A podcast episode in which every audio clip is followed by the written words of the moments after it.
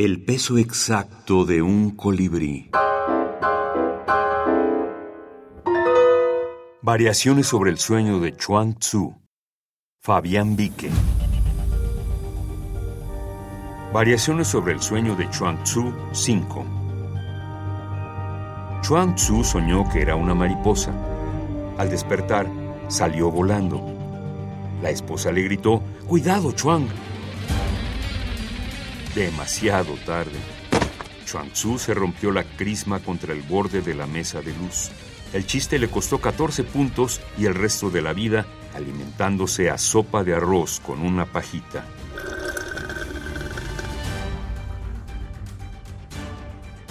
Fabián Vique.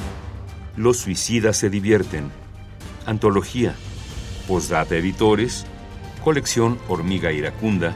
México 2012. El sueño de la mariposa es un texto canónico de la microficción, un recorte que hicieron Borges y B. Casares para el libro Cuentos breves y extraordinarios. Recortaron un texto del filósofo chino Chuang Tzu le pusieron como título Sueño de la mariposa al texto que dice la famosa paradoja. Chuang Tzu soñó que era una mariposa y al despertar no sabía si era Chuang Tzu que había soñado ser una mariposa o si era ahora una mariposa que estaba soñando que era Chuang Tzu.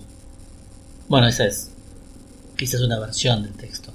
El texto es una paradoja y como la microficción es eh, proteica, consideramos ese texto una microficción.